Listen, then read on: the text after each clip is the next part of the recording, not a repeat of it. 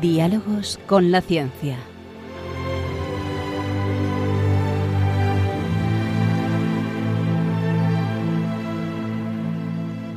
Dirigido por Javier Ángel Ramírez.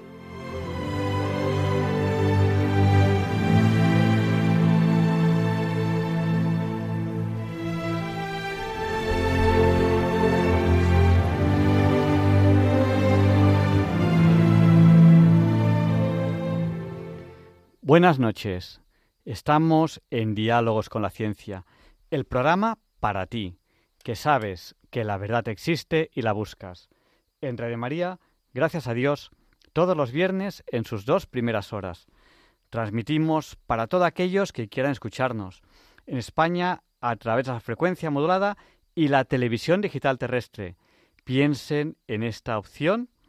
Sí, a lo mejor ustedes viajan y no conocen la frecuencia de Radio María, cosa que es muy típica, porque ahora ya sí que estamos en Navidad. La semana pasada hicimos el último programa de Adviento, pero ahora estamos en Navidad, Navidad ya de verdad, como tiene que ser. Y bueno, es una, unos, son unos días muy intensos. Luego, luego hablaremos de muchas cosas de, Navidad. Tenemos que hablar también de cómo está eh, nuestro Santo Padre, el Papa Benedicto XVI, que bueno, pues que está en un momento muy delicado de salud y, también veremos, analizaremos algunas reflexiones que, que él hace. También nos pueden escuchar desde cualquier lugar del mundo a través de internet en www.radiomaria.es. Ahí en el podcast pueden escuchar el histórico de muchísimos programas de Radio María. Por ejemplo, pueden escuchar el programa de la semana pasada, que tiene mucho que ver con este programa de hoy que les va a encantar. Luego les voy a anunciar el programa de la semana que viene. La semana pasada no lo, no lo anuncié porque muy posiblemente tendríamos sorpresa y hoy la tenemos. Lo que ocurre es que estas cosas del directo, hay cosas que hasta el último momento no se sabe lo que puede pasar, porque la vida es así. La vida es bella porque no conocemos lo que va a ocurrir mañana. Imagínense si supiéramos lo que va a ocurrir mañana. Qué vida más aburrida. La vida es bella porque no sabemos, no sabemos cómo, cómo va a ser el día de mañana. El futuro es incierto, es así. Es una de las cosas que tiene nuestra vida y a mí personalmente me parece maravilloso. El futuro no está escrito, lo escribimos nosotros día a día. Les, anticipo ya que hoy vamos a entrevistar a Jesús Poveda, que le entrevistamos la semana pasada. Él es médico, es profesor de psiquiatría de la Universidad Autónoma de Madrid. Buenas noches, Jesús. Muy buenas noches y encantado de verdad de estar aquí. ¿eh? Ya lo sabes, que si tú me dices ven, lo dejo casi todo. es una, una de nuestras frases favoritas y, y bueno, y, además eh, es que es verdad, Jesús. Desde todo el tiempo que nos conocemos, cuando tú me has necesitado a mí, cuando te he necesitado a ti. Sí, sí, porque yo le llamo aquí al director de este programa para que de vez en cuando filme y documente con objetividad de una cámara de cine lo que pasa en la famosa esquina de la Datos los 28 de diciembre. Y gracias a esa filmación, en algún juicio que me acusaban de, golpear a los policías, se veía que yo no golpeaba a nadie, o me acusaban de alterar el orden público, yo me limitaba a estar sentado, o me acusaban de, de cosas que no eran ciertas, pues bastaba ver las imágenes que había grabado él y el juez decía, bueno, este hombre no, no ha cometido ninguna otra falta más que no levantarse, que es resistencia pasiva, ¿no? Y, y, luego lo vamos a contar, qué es lo que ocurrió ese 28 de diciembre que la semana pasada les anunciábamos. Pero yo antes de eso, Jesús, no, te lo he dicho porque yo no, te cuento las cosas porque así es más divertido el directo. yo eh, he estado, estuve eh, ayer en una exposición de Tutankamón y, y aprendí muchas cosas. Y a mí hay una cosa que me sorprendió mucho, que es en una de las cámaras funerarias, Howard Carter, que es el, este arqueólogo que eh, descubrió la tumba de Tutankamón y que es mundialmente conocido por ello, pues encontró dos minúsculos sarcófagos o pequeños sarcófagos antropomorfos de forma de, de persona, pero eran muy pequeños. Y cuando los abrieron, en su interior aparecieron dos fetos. ¿Qué me dices? O sea que ya los egipcios... Ya los egipcios... Respetaban a los no nacidos. respetaban a, los no nacidos, que mm. eran, eh, bueno, pues dos niñas de cinco y siete meses respectivamente. Y bueno, em, y hace muy poco se ha descubierto que eran eh, hijas no natas, que no habían nacido, de Tutankamón. Fíjate, ese respeto que hace miles y miles de años tenían hacia aquel que no ha nacido. Lo que está costando aquí en España, siglo XXI, poder registrar en el registro civil a un no nacido. no, es que es que, ¿qué, es que, ¿qué, pasa, Jesús? ¿Qué pasa? ¿Qué le pasa al no nacido? ¿Qué, nos, nos, está pasando? por, un lado es sujeto de derecho porque puede heredar, pero por otro lado, como la madre tiene el derecho a decidir sobre su cuerpo y según algunas leyes el concebido no nacido es del cuerpo de la mujer, la mujer puede acabar con la vida no nacido, ¿no? Pues... Pero son esas situaciones paradójicas. Yo creo que en, medida que se van haciendo leyes que contradicen la naturaleza de las cosas, se llegan a situaciones paradójicas, ¿no? Y, yo creo que, que, la ley tiene que ajustarse a, la realidad, a la verdad de las cosas, ¿no? Y si te alejas de la verdad de las cosas legislando, pues acabas cayendo en trampas, ¿no? Porque si, si por un lado una persona puede testar eh, cuando su mujer está embarazada sobre ese niño, se ve que claramente es sujeto de derecho. Pero cuando su mujer decide eh, a lo mejor abortar, ese sujeto de derecho deja de ser sujeto de derecho para ser objeto de aborto. Es curioso, ¿no? pues esta va a ser nuestra entrevista de la semana que empezaremos dentro de, dentro de, unos momentos. Eh, también Leonardo Aimel de Madrid nos hará pensar y sentir sobre un, un interesante texto y estamos acabando el año 2022, que no es un año cualquiera. Es el año de Ramón y Cajal, así que le pediremos a Alfonso Carrascosa que nos haga una reflexión más sobre este año de, Cajal. Luis Antequera presentará la sección de, historia. Eh, hoy no es un día cualquiera. El, el, profesor José Manuel Amaya nos presentará la sección de curiosidades científicas. Y, oh, hoy no tenemos sección de R cuadrado, Ruth Ramírez, que nos presenta la sección de cómo entender aquello que no entiendo, porque es que como son niños, se han ido de campamento y se lo están pasando fenomenal, mientras que nosotros nos quedamos aquí en Madrid trabajando y claro, pues al no estar, pues no hacen la sección. Bueno, pues allá vamos con el programa de hoy. Eh, ya saben que en cualquier momento pueden interactuar con nosotros nuestro número de teléfono, recuérdenlo, es el del 8. Recuerden que 8 por 8 es 64. No, no es nuestro número de teléfono, es nuestro WhatsApp. Luego, luego les abriremos el teléfono.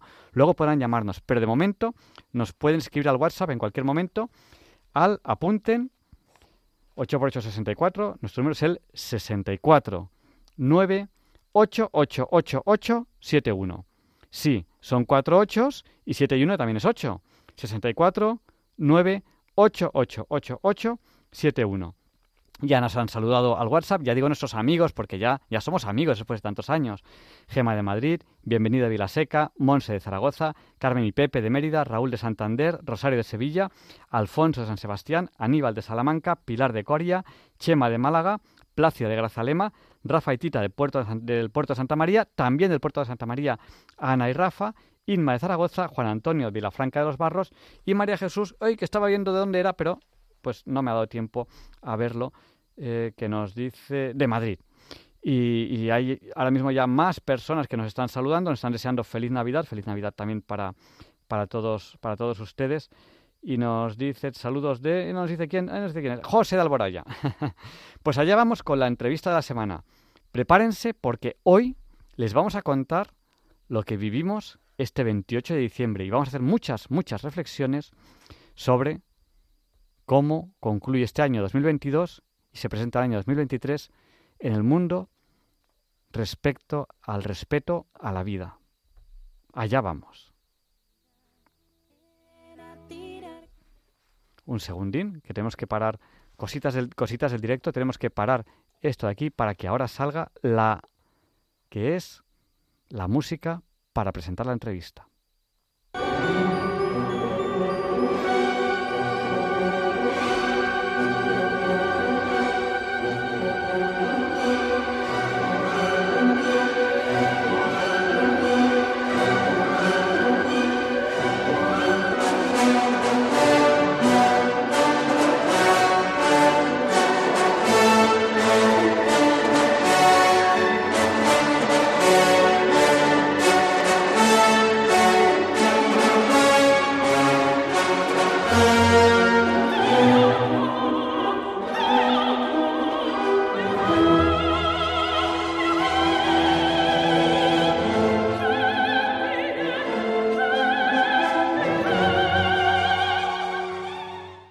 Y esta es la sintonía con la que presentamos la entrevista de la semana. Tenemos aquí al doctor eh, Poveda, que él es eh, médico, él da clase de psiquiatría en la Universidad Autónoma de Madrid, es presidente de Provida Madrid y vicepresidente de las Federaciones Españolas Provida. Nada más y nada menos. Nada más y nada menos. bueno, Jesús, la semana pasada te entrevistamos. No sabíamos si íbamos a entrevistar hoy o no, porque no sabíamos un poco qué, qué, podía ocurrir. Que este nos iba a deparar la vida, ¿no? Claro, que, nos, que nos preparaba esta semana. Y el 28 de diciembre fue un día, bueno, para mí fue agridulce. Yo, yo lo grabé con la cámara de vídeo. ¿Cómo fue para ti? Cuéntanos, ¿qué pas ¿cuál era tu idea el 28 de diciembre, antes de contarnos qué es, cómo, cómo ocurrió? ¿Cómo, ¿Cuál era tu idea? Luego, yo luego también te cuento cómo lo vi yo desde el otro lado, cada uno es un lado distinto. Bueno, eh, yo el 28 de diciembre lo que hago es un, un acto que, que resumo con la frase de 364 días de asistencia y un día de resistencia, ¿no? Ese día de resistencia reconozco que es un día que llama mucho la atención, que los medios de comunicación se vuelven, que van cámaras de televisión, van vídeos, van fotógrafos, van tal, y lo único que hago es una resistencia pasiva, ¿no? Y, y denuncio cómo la legislación en la que estamos viviendo es una legislación paradójica, donde por un lado eh, el concebido no nacido es sujeto de derecho porque puede heredar, pero por otro lado el concebido no nacido es objeto de desecho, porque hay un derecho al aborto de la mujer que le permite desecharle. Entonces es una sentada pacífica donde lo que hago es como poner de manifiesto las situaciones paradójicas de la sociedad en la que vivimos, ¿no? O sea, por un lado, en la seguridad social se están haciendo fecundaciones in vitro, implantaciones de embriones para que las mujeres puedan quedar embarazadas, que tengan hijos. Y por otro lado, en el centro abortista Dator, me cuesta llamarlo clínica porque no lo es, se hacen 10.000 abortos al año. Entonces es una cosa que hay que manifestar no solo desde una radio o no solo desde la opinión de un periódico o la opinión de, de una televisión, sino con un acto que es me siento pacíficamente, o sea, el más genuino estilo Gandhi de sentarse pasivamente delante de este establecimiento y sin provocar nada a nadie y, dejando que haya una manifestación en la acera de enfrente y dejando que los policías actúen, pero me siento y bueno, la que se lía porque te sientes ahí, porque resulta que las cosas no solo son lo que son, que es un hombre sentado en la acera, sino que son lo que son para cada uno y son lo que simbolizan. Entonces, parece ser que, que se siente un profesor de psiquiatría en una esquina al lado del autónomo, al lado de, de la Dator, pues escandaliza a la delegación del gobierno que envía a seis unidades de la policía de intervención inmediata, o sea, la UIP, la unidad de intervención policial, que son los antidisturbios para los partidos donde hay 10.000 personas enloquecidas, por un tío que se sentaba ahí. Y ese tío, lógicamente, es detenido, es eh, llevado en hombros como si fuera un torero, pero en este caso al, coche y el coche al calabozo, ¿no? Y todo por estar sentado ahí. O sea, que es que no hay eh, por dónde coger eso, ¿no? Los policías fueron tremendamente respetuosos, pero a mí me gustaba un poco reseñar que, que a veces con el tema del aborto se cae en un concepto que es el concepto de la banalidad del mal. O sea, todo el mundo lo hace bien, pero lo cierto es que hay 10.000 abortos al año. Entonces los policías cumplen con su obligación, que es eh, detenerme, eh, arrastrarme y meterme en el coche y luego en el calabozo, porque tiene que cumplir con su obligación. El señor que recoge los residuos embrionarios cumple con su obligación, que es recoger residuos embrionarios. El, eh, el de la ambulancia que lleva una chica para que aborte cumple con su obligación, pero al final lo que está pasando ahí es que se están haciendo 10.000 abortos al año. Mm. Entonces, de alguna manera, con ese acto tan sencillo como sentarse una persona en una esquina que es la esquina opuesta donde está este establecimiento, se monta la que se montan. Mira, eh, estoy ahora mismo entrando en la cuenta de Instagram de Monseñor José Ignacio Munilla, nuestro, nuestro queridísimo obispo Munilla, y ahí aparece eh, el vídeo en el que, en el que eh, tú simplemente pues, estás sentado en una esquina, es que no haces nada. De hecho, yo lo vi, lo vi con mis propios ojos. Yo, yo fui ahí como periodista y de hecho estaba grabando y precisamente yo en, la grabación digo, digo, aquí hay unos chicos y tal, no sé qué, digo, está ahí Jesús Poveda y tal, y digo, digo, no ha ocurrido nada, digo, todavía no ha ocurrido nada. Tú estabas ahí sentado. Y en ese momento llegan ahí cuatro tiarrones.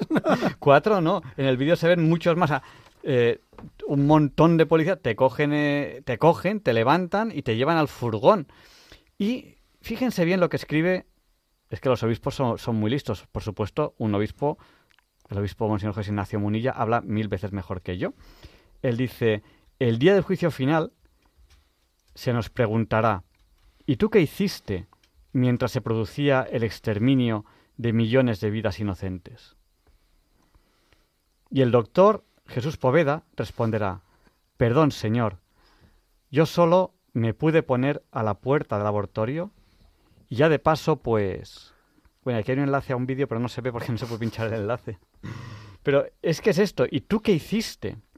¿Y tú qué hiciste? Bueno, pues eh, el doctor Poveda, eh, él habla de 364 días de asistencia porque los Provida asistís. Lo que la sociedad debería hacer que no hace vosotros sí lo hacéis, sí dais asistencia. Cuando alguien necesita algo, sí lo dais. 364 días al año. Sí, a mí una frase que me gusta mucho, que es la, escuela de rescate, en la frase que se resume es en ofrecerle a las chicas que llegan a, estos establecimientos el qué necesitas para no abortar, que es una, una frase muy abierta donde tú lo único que haces es ponerte a disposición, o sea, que es en qué te puedo ayudar. ¿Qué necesitas para no abortar?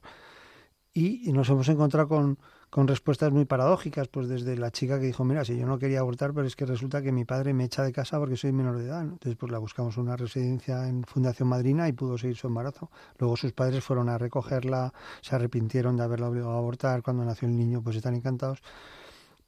Porque desde mi punto de vista, como médico, como profesional de la psicología, pienso que muchas veces la decisión de abortar es una decisión que se toma en muchas ocasiones con una, una presión muy fuerte, ¿no? Y, y, las intervenciones en crisis, como esta intervención en crisis que hacemos los rescatadores, lo que haces es otra cantidad de otra calidad. O sea, no culpas a nadie por estar embarazada, no reprochas a nadie el que vaya a abortar, sino que te pones una actitud de qué necesitas para no abortar. Y, y, y esa actitud es lo que ha generado toda una legislación que le llaman eh, antiacoso, pero si nosotros no acosamos a nadie, si nosotros lo único que decimos es qué necesitas para no abortar, ¿no? Bueno, pues en la actualidad en España hay una legislación antiacoso que se ha diseñado para los Provida que vamos a hacer esto y en realidad se les ha vuelto contra ellos como como la famosa ley de violencia de género que al final libera a los violadores, pues esto es lo mismo, o sea, han querido legislar sobre los Provida y en realidad están legislando sobre los propios abortistas que ellos sí que acosan porque ellos hacen publicidad engañosa, ellos hacen más de 10.000 abortos, ellos no ofrecen alternativas como se pone en la ley. En la ley se pone que antes de abortar hay que ofrecer alternativas. No, no, la Dator vulnera la ley sistemáticamente. Entonces, sorprendentemente, a veces con una ley injusta puedes ir contra otra ley injusta. Así que a mí me parece que esta ley de antiacoso se ha vuelto contra los establecimientos abortistas y en concreto me consta con datos objetivos que en el establecimiento abortista Dator este último año se han hecho menos abortos que otros años. Mi intención es convertirlo en, un, en una guardería, o sea que vamos bien en ese camino. Eh, bueno, hay muchas cosas que, que, se te pueden preguntar. O sea, yo, mm, yo la verdad, este año me he quedado muy sorprendido. Yo ha habido varios años que, que, he visto un poco lo que, lo que ha ido ocurriendo, porque es que este año realmente, y doy fe, y lo tengo grabado en vídeo, no ocurrió absolutamente nada. Pero ¿Cómo son las cosas? Eh, se suponía, se suponía que ahí iba a haber una manifestación a favor del aborto y habría, pues no sé cuánto habría, cinco, seis, siete personas, no lo sé, que se habían pedido, esto es como cuando en el colegio dices, me lo pido, y, se habían pedido las cuatro esquinas, entonces eh, nadie podía estar en esas cuatro esquinas más que esas cinco, seis, siete personas, porque me lo pido. Y entonces yo presencié lo siguiente, presencié como eh, llegó una persona y se sentó en una esquina, no eras tú, y llegó la policía y le dijo, usted tiene que irse de aquí, no sé qué, bueno, y se fue. Luego eh, también presencié una cosa muy curiosa, cuando tú ya estabas en el furgón, que vino un chico con un rosario y le dijeron, oiga, que usted no puede estar aquí. Y, el chico decía, pero ¿por qué no? O sea, que, oiga, que, estoy aquí en la esquina de la calle. Que además no había nadie, porque siete personas, cuatro esquinas, pues es que es evidente que no les daba para cubrir eso. Era muy evidente. Eh, ¿Qué ocurre? Que, ¿Quién dice que esas esquinas... ¿quién, ¿Ese me lo pido? ¿Eso quién lo dice? ¿La ¿La delegación, es la delegación del gobierno. Entonces, yo cuando he pedido formalmente en la delegación del gobierno la esquina para manifestarme, me han mandado a, a la calle Sor Ángela de la Cruz o casi a la Castellana, ¿no? Pero en cambio, si la piden las, el movimiento partidario del aborto, te dan esa esquina, ¿no? Y ahí ya había una cosa escandalosa, que era que la megafonía de las personas eh, a favor del aborto estaba enchufada directamente a la clínica Dator. O sea, que es que ya es, o sea, son los mismos los que hacen las leyes, los que hacen las trampas, ¿no? Yo suelo decir que, que en la clínica Dator todo es mentira, ¿no? Todo es mentiras que dicen que ayudan a la mujer y en realidad no la ayudan porque no le ofrecen alternativas. Todo es mentiras que eh, durante un tiempo ellos eh, dejaban los residuos de, la clínica Dator en, la puerta, sacaban la basura a las 11 y a las once y cuarto pasaba el camión de la basura. Yo durante unos meses estuve recogiendo esos restos, hice un poderoso dossier, puse una denuncia y esa denuncia quedó archivada. Pero pasó lo mismo cuando una mujer falleció en la Dator y, y esa denuncia que puso su marido quedó archivada. Porque en la Dator todo lo que pasa es mentira, o sea, tienen un nivel de impunidad y un nivel de manipulación que es increíble. Y entonces cuando de pronto hay una persona que un día al año se sienta a 30 metros de este establecimiento, se monta la que se montó ayer, que a mí me pareció absolutamente desproporcionado. Y yo insisto en ese tema de la banalidad del mal. ¿no? Hoy había en uno de los periódicos, el ABC, en la contraportada, una noticia muy curiosa de una mujer que fue secretaria en los campos de concentración y que ha sido localizada, juzgada y penada con dos años de cárcel porque ella era la que escribía físicamente las, las notas que, con las que se ejecutaba luego pues a miles de judíos. Bueno, eh, y la señora, lógicamente, su defensa decía, si yo lo único que hacía era escribir eh, las notas, yo era secretaria, ¿no? Bueno, le han condenado dos años, pero tiene 97 años y no va a cumplir ninguna condena, ¿no? Pero que donde voy es que al final todo el tema de los campos de concentración, si lo analizamos desde fuera, no había ningún malo, porque todos eran medio buenos. O sea, el que compraba el gas era un proveedor de gas, que el tío se ganaba honradamente la vida comprando el gas. La que escribía las notas, es esta secretaria, escribía las notas para que las firmara su jefe. El jefe era un tío que obedecía al ministerio y el ministerio va tal. Entonces, al final se diluye todo y lo cierto es que hay millones de muertos en los, en los campos de concentración. Con el aborto de la Dator pasa lo mismo. O sea, todos cumplen su obligación. O sea, la policía ayer pues ejecutaba órdenes. A mí me, un policía que me vio además, de, no sé por qué llevaba una cazadora con el escudo del Camino de Santiago, porque lo he hecho este año pasado. Y un policía me dijo, oye, qué, qué bonito, has hecho el camino, yo también y tal, pero de pronto por el pinganillo le dicen, detengan. Y de pronto el tío me detuvo. O sea que no. Entonces, una especie de robotización de las personas o programación de las personas que como que dejan de ser personas congruentes y coherentes para ejecutar órdenes, ¿no? Y a mí eso me preocupa mucho con el aborto en España. O sea, el aborto en España lleva desde el año 85 y llevamos más de dos millones de abortos. Entonces, que un día al año una persona haga algo tan sencillo como sentarse y se monte la que se monta, a mí me parece que es muy, muy significativo de que hay una especie como de conciencia que a lo mejor se despierta haciendo estas cosas y la gente como que se horroriza. ¿no? Eh, yo no quiero entrar en política, pero ¿cómo se llama un régimen en el que eh, las leyes son de una manera para unos y de otra manera para otros? Me explico. A ti te han detenido por sentarte en una esquina. Tú solo, sin hacer absolutamente nada. No has molestado a nadie, no has hecho nada, no has hablado con nadie, no has hecho absolutamente nada. Nada. Yo soy testigo y además lo tengo grabado todo, constantemente, en vídeo continuo. O sea, no ha ocurrido absolutamente nada. Y a ti te detienen. Yo soy de Barcelona. En Barcelona, todos los días, todos los días, se corta la meridiana por grupos afines al gobierno. Nunca hay un detenido, jamás. Todos los días se corta la meridiana. Todos. No hay ningún día que no se haga. ¿Cómo se llamaría esto, esta locura que para unos se les aplica la ley de otra manera y para otros no? ¿Qué diríamos, Jesús? Esto no queremos meternos en política, pero es que, al menos es injusto, ¿no? Al menos es injusto. Y luego es que em, todo depende de si estás del lado del poderoso, del gobierno, o estás del lado de los débiles, del no gobierno. Y eso es horrible. Nos tiramos los pelos de la dictadura, no sé qué, no sé cuántos. Cuando estás del lado del gobierno, tienes carta blanca. Eso es horrible.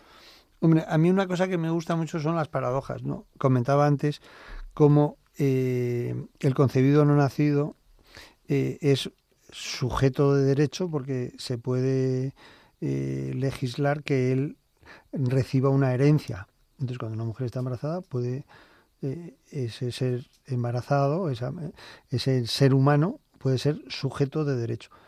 Pero con la ley del aborto, ese sujeto de derecho pasa a ser objeto de desecho. Entonces, hay leyes que por un lado te dicen eres sujeto de derecho, pero por otro lado eres objeto de desecho. Y el tema del aborto pone de manifiesto muchas injusticias sociales, como esta que acabas de decir tú. O sea, te sientas a 50 metros de un establecimiento abortista y eres detenido, arrastrado, eh, metido en un furgón, llevado a la comisaría, metido en el calabozo.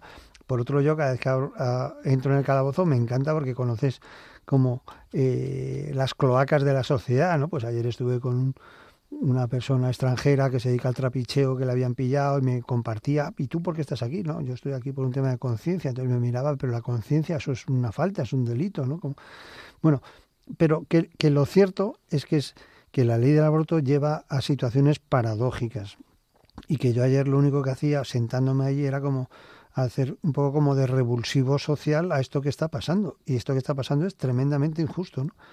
Me preguntaban en uno de los programas en los que he estado que, que si no hay más médicos como yo, y digo que claro que sí que hay muchos médicos. De hecho, hay una famosa frase de la Segunda Guerra Mundial de Churchill que se la dirigía a los pilotos eh, ingleses que decían nunca tan pocos han salvado la vida de tantos, ¿no? Y esta la aplico a los abortistas al revés, que es nunca tan pocos médicos abortistas han hecho tantos abortos, ¿no? Porque en realidad en España hay muy pocos médicos abortistas. O sea, los médicos normales y corrientes, los ginecólogos normales y corrientes están sus hospitales, el Gregorio Marañón, La Paz, el Clínico, la Fe, la Macarena en Sevilla, o sea, y, y, y, no se hacen abortos, porque un aborto es un fracaso profesional, ¿no? Pero en cambio, en estos pocos establecimientos abortistas se hacen miles de, de, abortos, ¿no?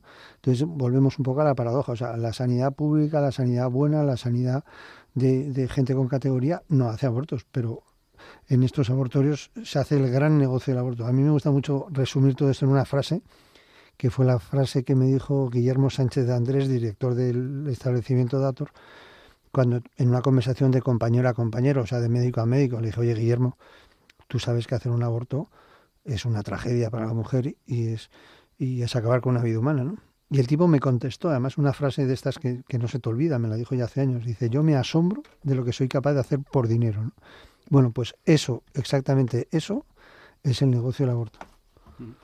Bueno, pues eh, aparte de que yo, yo he planteado una duda, pero vamos a, contactar, porque así es el directo, he contactado con una persona que nos va a resolver esa duda.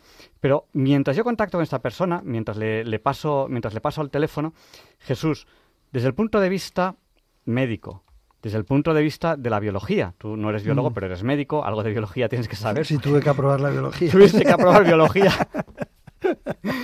A ver, ¿hay alguna, ¿hay alguna duda de, de, si el niño antes de nacer está vivo? ¿Puede que, puede que esté muerto? Eh, ¿Hay alguna duda de si el niño antes de nacer es humano? ¿Puede que no sea humano? ¿Se mm. transforma humano en, algo? ¿En qué momento se transforma humano? ¿Hay alguna duda de esa o están las cosas...? Porque, mm, digamos, es una de las cosas que dicen, no, es que, es que no es humano, es que no está vivo. Yo lo explico de una manera muy sencilla, que es, los médicos, una de las cosas que hacemos son certificados de defunción. Y lo que ponemos en el certificado de defunción, como el último que yo he hecho hace unos meses, es que hay un cese de las actividades vitales. Eso es la muerte, el cese de las actividades vitales. Y si nos vamos para atrás, en vez de 80 años, a los 70, a los 40, a los 20, a, a los 10, al, al, recién nacido, al, todavía no nacido, cuando es el momento del comienzo de las actividades vitales, es el momento de la fecundación. En el caso de los seres humanos no le llamamos momento de la fecundación, sino el momento de la concepción, que incluso tiene una connotación filosófica muy bonita, porque la concepción es algo nuevo y distinto. Cuando uno tiene un concepto, aprendes el concepto de triángulo y ya tienes un concepto nuevo y distinto del triángulo que del cuadrilátero, ¿no? Algo pues nuevo y distinto. Entonces, en la concepción comienza la vida humana porque hay una carga genética, razones biológicas, porque hay una, una, una autocapacidad de reproducirse con una dependencia, pero esa dependencia la tienen también los recién nacidos o la tienen también los ancianos, ¿no? Pero igual que hay un momento de cese de las actividades vitales que le llamamos muerte, hay un momento de comienzo de las actividades eh, vitales que le llamamos concepción. Mira, tenemos aquí, ha sido un aquí te pillo, aquí te mato. Fernando Navarro, buenas noches. Eh, muy buenas noches, un eh, placer estar con vosotros. A ver, ¿Qué estabas haciendo? ¿Estabas durmiendo? ¿No se te habría ocurrido estar durmiendo a estas horas habiendo un programa de radio como Diálogos con la Ciencia? Estamos aquí con Jesús Poveda. No, estarías durmiendo. No, no, no, que va, que va. Me has pillado, me has pillado en hora de lectura. En hora de lectura. Mira, estamos aquí con Jesús Poveda, que eh, este 28 de diciembre se sentó en una esquina en la calle sin hacer absolutamente nada. Eh, eh, en la esquina o en la esquina, digamos, enfrente del centro abortista de Ator y él solito, sin hacer nada, sin molestar a nadie y tal, le han detenido. Entonces yo planteaba, planteaba la siguiente cuestión que digo, esto me lo va a responder a mí Fernando Navarro. Ahora te presentaremos y, veremos quién es Fernando Navarro. Digo, eh, yo soy catalán. En Barcelona todos los días, no hay ningún día que no se haga, todos los días se corta la meridiana unos grupos que, bueno, están, están del lado de lo que sería el gobierno no detienen a nadie. Aquí no pasa nada. Eso se hace todos los días. Este señor, Jesús Poveda, se sienta, no molesta a nadie, no corta el tráfico, deja pasar a todo el mundo, no habla con nadie, no grita, no hace nada. Y le detienen. Cuando las leyes se aplican de forma distinta, si estás en el lado de los que gobiernan, que si vas por libre, ¿eso cómo se llama? Y si quieres cuéntanos un poco quién eres tú y por qué te pregunto a ti sobre eh, la definición de un régimen político. Cuéntanos un poco quién eres si quieres.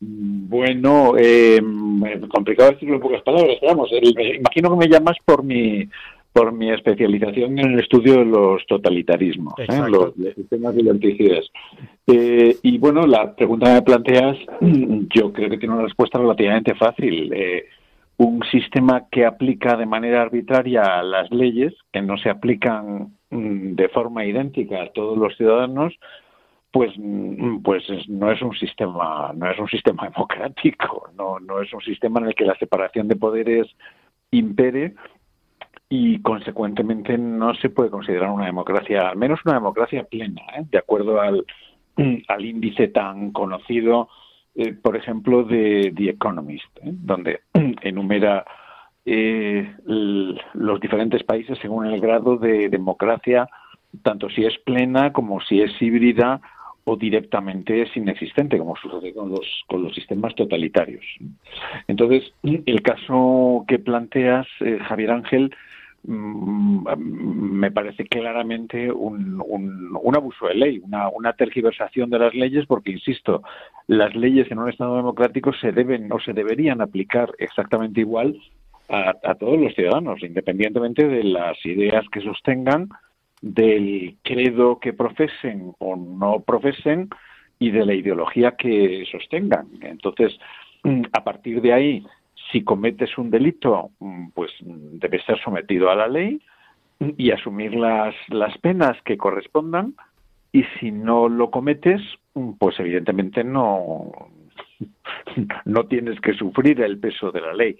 Lo que es inaceptable es, el, es lo que planteas, es que es que ante los mismos hechos se haya, haya resultados, haya efectos jurídicos distintos, porque todos estaríamos volviendo a, la sociedad del antiguo régimen, ¿eh?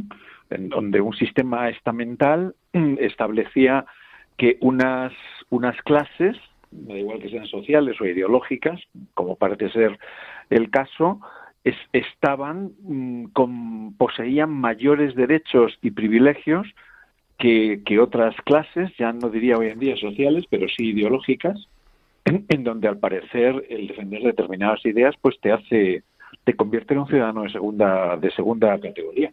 Eso es inasumible en, en, un sistema democrático. Ahora, con esto de ponerle nombres a todo, mm, parece que hoy en día se, se denominan democracias iliberales. ¿eh? esos sistemas en los que aparentemente existe un, régimen democrático de separación de poderes, legislativo, ejecutivo y judicial, según la diferenciación clásica, Pero, y luego el cuarto poder, que serían los medios de comunicación, pero luego la realidad, la realidad fáctica, la del día a día, es que tal separación no existe y, y las libertades que en principio se propugnan, pues tampoco son, son reales, porque no aplican exactamente igual a todos los ciudadanos, como es el caso que, planteabas. Eh, tú eres experto en totalitarismos, te, hemos entrevistado algunas veces para hablar de muchas cosas, tú eres experto en muchas cosas, pero uno de ellos es, en, totalitarismos. Nos has hablado muchas veces de, de, la banalidad del mal, ¿no? Eh, nos estaba Jesús Paveda hablando ahora mismo de, eso, ¿no? Eh, viene el policía, el policía dice, no, yo, yo solo detengo a este señor, yo aquí no, no hago nada, ¿no? Pero sí, viene el delegado del gobierno y dice, no, es que yo eh, autorizo que se manifiesten aquí los que están a favor de esto, pero los que están en contra les, les autorizo 10 calles más para allá. Oiga, eh, no sé, es que aquí nadie hace nada, pero al final tenemos un batiburrillo que, históricamente nadie hace nada, pero han ocurrido cosas muy graves. No sé si quieres decir, hablarnos algo de sobre la banalidad del mal o, te, dejamos seguir leyendo ya. esto, sí que ha sido aquí te pillo, aquí te mato. No, no, no, porque además precisamente estaba leyendo sobre esta, esta temática. O sea que digamos que la llamada vuestra es casi diría que providencial. Eh, y, no hace poco estaba repasando Eichmann en Jerusalén. Exactamente, exactamente. De Hannah Arendt eh, precisamente viene muy al caso para, para lo que comenta Javier Ángel, porque eh, Eichmann, cuando es juzgado en Jerusalén por, por, ser responsable de uno de los máximos responsables de la solución final del genocidio judío, eh, él argumenta, él argumenta como excusa incluso pone a Kant ¿eh? como argumento de autoridad, él argumenta que se había limitado a, cumplir con un deber, ¿eh? con la obediencia de vida, ¿eh? que era sagrada ¿no? para, para, esa, para esa generación. Claro, la obediencia de vida tiene unos límites, y los límites son, por encima de todo, los, los, la dignidad humana. ¿Eh? La dignidad humana, hoy diríamos los derechos humanos, ¿no? Pero el artículo 1 de la Declaración Universal de Derechos Humanos precisamente lo que propugna es que todos los hombres son iguales en, dignidad. ¿eh? La dignidad es algo sagrado e intrínseco a, la persona. Entonces, viene al caso la banalidad del mal, porque a veces pensamos que, el, que la maldad eh, es producto de unos personajes con cuernos, con colmillos largos, que se transforman en murciélagos, son hombres lobos, o son psicópatas con una motosierra, pero en realidad es que es un poco la, tesis de Hannah Arendt, es que el mal puede ser perpetrado por personajes anónimos poco menos que insignificantes que se limitan a cumplir órdenes marcadamente injustas, a esto en derecho lo llamaríamos prevaricación, cuando tú estás eh, conscientemente tergiversando una ley, retorciendo una ley para causar un efecto distinto al que al que había previsto el, legislador. ¿no? Pues bueno, la, maldad no siempre tiene una forma o una apariencia horrible. Muchas veces eh, se disfraza con, con, ropajes hasta, hasta, en principio podrían parecer amables, pero eh, ya digo, quizás la más peligrosa sea la que no se percibe con facilidad. ¿eh? Sí, yo creo que de alguna manera el, ese sentarme por mi parte un 28 de diciembre en las proximidades de un establecimiento donde se hacen abortos es un poco lo que le explicaba al policía cuando me llevaba en, en el Z a toda velocidad con las luces puestas y como si llevara a un delincuente dentro cuando en realidad llevaba un médico que da clase en la universidad y, y tiene una consulta, que no es más que eso. Y, y uno de los policías eh, me dijo, pero usted por qué hace esto? Entonces yo le dije, es por, por conciencia, es, es, como una objeción de conciencia, ¿no? Lo que me lleva a un día al año eh, sentarme ahí. A mí me gusta hacer asistencia, 345 eh, días al año, eh, pero hay un día que, que por objeción de, de conciencia me siento y hago una resistencia pasiva, ¿no? Entonces, cuando yo, el, pobre policía, la palabra conciencia, le miró al policía al lado y le dijo, por conciencia, coño, pero ¿qué es esto de la conciencia, no? y dije, mamma mía, ¿no? ¿Cómo, es posible que, seamos tan, tan ejecutores o ejecutivos y, no nos demos cuenta de lo que estamos haciendo con nuestras obras, ¿no? Porque en el fondo, eh, el otro día es que me saltó esta duda de Ana Haren y la y la banalidad del mal cuando yo llevo una ambulancia para hacer ecografías y al lado de mi ambulancia aparco otra ambulancia y yo ese día ejercía de, conductor de la ambulancia. Entonces me puse a hablar con el conductor de la otra ambulancia, le dije, ¿qué tal? Y dice, pues he venido aquí una chica que tenía que, trasladar desde Castilla-La Mancha, ¿no? Y le digo, pero ¿sabes a qué viene aquí la chica? No, no, yo a mí me han dicho que la tengo aquí, yo la tengo aquí, pero ella, ella viene aquí a abortar y tú eres cómplice de su aborto porque, joder, pues no sabía, ¿no? Porque a mí me han dicho que venga, yo soy conductor de la ambulancia. Entonces, pues el conductor de la ambulancia es un honrado funcionario, el policía que me detiene es un honrado funcionario, el que se lleva los restos embrionarios es un eh, honesto eh, recogedor de residuos biológicos, pero entre todos estamos en una cadena de 10.000 abortos que es una salvajada, ¿no? Es un círculo, es un círculo vicioso. Es un círculo perverso donde nadie se para a, decir. A mí me gusta mucho poner el, el, ejemplo contrario. El ejemplo contrario es bien bonito porque en La Paz, en un momento dado, eh, se empezaron a practicar abortos porque hubo un cambio de director en tiempos de Usandizaga, estamos hablando a finales de los años 80. Usandizaga era un catedrático de ginecología, director de, de la maternidad de paz y decano de la Facultad de Medicina, un hombre de reconocido prestigio. Entonces, un fin de semana, uno de los médicos que estaba de guardia hizo un aborto. Y él, con el criterio médico que solemos tener los médicos, dijo, hagamos una sesión clínica para ver si estaba indicado o no. Entonces hizo la sesión clínica y se vio que no estaba indicado ese aborto, que no correspondía.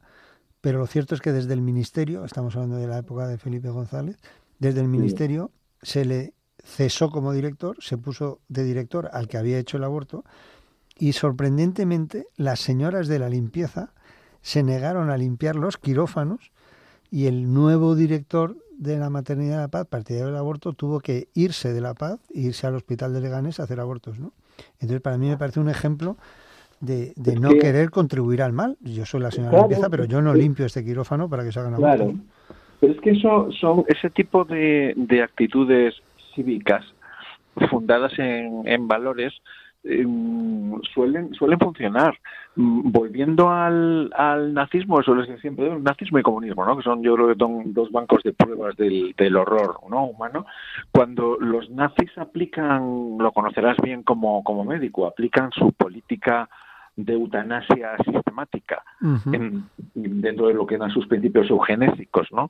Para eliminar a discapacitados físicos eh, y psíquicos la, acción T4, que es como se conoce, es precisamente el movimiento de oposición de, las, de las iglesias católicas, principalmente católicas, la que, la que hace, es el único caso en la historia del nazismo en la que un programa fundamental para las políticas nazis se bloqueó, se paralizó por completo, eh, precisamente por una oposición cívica de los, de los movimientos de base católicos en Alemania, en Alemania que en aquel momento, como hoy en día, eran, eran minoritarios. Sabemos que Alemania es fundamentalmente protestante, ¿no? Eh, no, realmente mm, yo creo que el que una ciudadanía con conciencia, como decías, pues tiene que tiene que revolverse con, con civismo, ¿eh? No estoy hablando, nadie está, creo que nadie está hablando de incendiar, de incendiar contenedores. Yo la gente los de ley la gente de ley y orden no solemos actuar así, pero en el Estado de Derecho se permiten mecanismos para poder sostener prácticamente cualquier idea, incluso algunas espantosas desde mi punto de vista. Pero lo que llama la atención es que cuando alguien, como es su caso, lo hace de una manera cívica y en conciencia, pues que tenga que, soportar el, de todo el peso de la ley. Es, es bastante. Oye, pues me, me, voy a estudiar esto que has dicho de la acción T4 porque me parece un ejemplo de resistencia civil y yo eh, creo que que es eso lo que hay que hacer, una resistencia civil, ¿no? Es magnífico. Si buscas la acción T4 por la calle en la que estaba, eh, verás que, que, fue precisamente el, movimiento de la Iglesia Católica la que la que bloqueó. Es verdad que ya se habían ya habían asesinado mm, te hablo de memoria, que fueron 50.000 eh, personas en el momento en que esta acción eh, surtió efecto. Pero bueno, si no, si no hubiera habido ese movimiento, no hubiera sido 50.000, habría sido un millón, ¿eh? que, era, que era el objetivo. Y, y, ya que estamos, aprovecho para recomendarte un libro excepcional. Cuando escuchaba la historia que contaba Javier Ángel de tu caso, me ha venido inmediatamente a la cabeza eh, el historiador alemán Joaquín Fest, que es uno de los mejores biógrafos e historiadores de la figura de Hitler, publicó la biografía de su padre, eh, que dio por título Yo no, Eh, se llama Un alegato en contra del totalitarismo. Eh, y yo no viene de, una, de un eslogan que utilizaba su padre extraído de la Biblia, en donde el pasaje completo, si no recuerdo mal, es aunque todos lo hagan, yo no. Yo no lo haré. Eh, Joachim Fest, el padre de Joachim Fest, que vivía en Alemania, que vivía en Alemania nazi, se negó durante todo el régimen de horror del nazismo, los 12 años del nazismo, a afiliarse al partido nazi, perdió su empleo, era funcionario, se negó a que sus hijos se afiliaran a las juventudes hitlerianas y se negó desde luego a seguir la ola masiva que siguió la inmensa mayoría de la población alemana por una cuestión de principios, ¿eh? teniendo siempre además presente ese ese pasaje ese pasaje bíblico, aunque todos lo hagan, eh, yo no lo haré. No lo haré por una cuestión de conciencia. es, es un libro que, que, te recomendaría a ti y a cualquiera que nos escuche, porque realmente... No, ya te digo que este verano he, profundizado mucho en, en, todos los conocimientos de Ana Har en La banalidad del mal y me ha parecido fascinante todo lo que... todo lo que... como gente buena hace el mal, ¿no? Y, entonces dice, pero ¿cómo es esto posible, no? Y incido mucho en esto y, yo creo mucho ahora mismo pues en la responsabilidad personal, en el uso de, la objeción de conciencia y en la resistencia civil. Oye, pues si, el Estado no hace cosas, pues tendremos que ser los ciudadanos los que las hacemos. ¿no? Porque, porque, porque a mí me han detenido en la puerta del Adator en tiempos de Felipe González, en tiempos de Andar, en tiempos eh, de Zapatero, en tiempos de Rajoy y en tiempos de Sánchez. O sea que no, a mí no me han detenido porque ahora este hombre es malo, malísimo, Pedro Sánchez. No, no, es, es, un, es una banalidad, ¿no? Es que hay una ley y como hay una ley injusta, pues toda la gente actúa injustamente. No, hombre, no. Sí, sí, sí, no, y y la objeción de conciencia yo creo que es un que es un derecho cívico. Quiero decir, la lucha por los derechos civiles en Estados Unidos. No hay que hablar siempre de Alemania, ¿no? De la Unión Soviética. en ese sentido, mi película favorita es Arde Mississippi, que me parece como el típico ejemplo de, resistir. Es una grandísima película con Jim Hackman. Eh, es, un, es un peliculón que además basado en hechos reales. Los tejiversa un poquitín, pero, pero la película es sensacional. Y, y, realmente, fíjate lo que suponía defender los derechos civiles en, mm. aquella Georgia, en, aquel Alabama, en, aquel sur profundo en el año 60. 60, fíjate, fíjate, ¿eh? como en Estados Unidos en los años 60 todavía se discriminaba. Y un siglo después de la guerra civil, un siglo después, algo menos de un siglo después de la guerra civil, ¿no? Entonces, mm. sí, sí. Muy bien, oye, pues encantado de, Fernando, ya, que te tenemos aquí, otra cosa con la que hemos hablado con Jesús es sobre el estatus legal del no nacido. Que, claro, puede, Sí, yo, yo digo mucho que, que el nasciturus, por un lado, es sujeto de derecho porque puede heredar perfectamente, pero se convierte en objeto de desecho porque puede ser abortado, ¿no? Claro. Entonces, estas son las paradojas de estas leyes tan, tan esquizoides o tan, tan sorprendentes que tenemos, ¿no? Sí, lo que pasa es que, bueno, a costa de, de repetir machaconamente un mismo, un mismo mensaje, se llega a, a deshumanizar eh, a deshumanizar, se llega a deshumanizar a determinados grupos y sectores, como se ha hecho a lo largo de la historia. No quiero volver al caso de los judíos, o de los burgueses, o de, o de los hutus, o de los tutsis. Al final, el, las palabras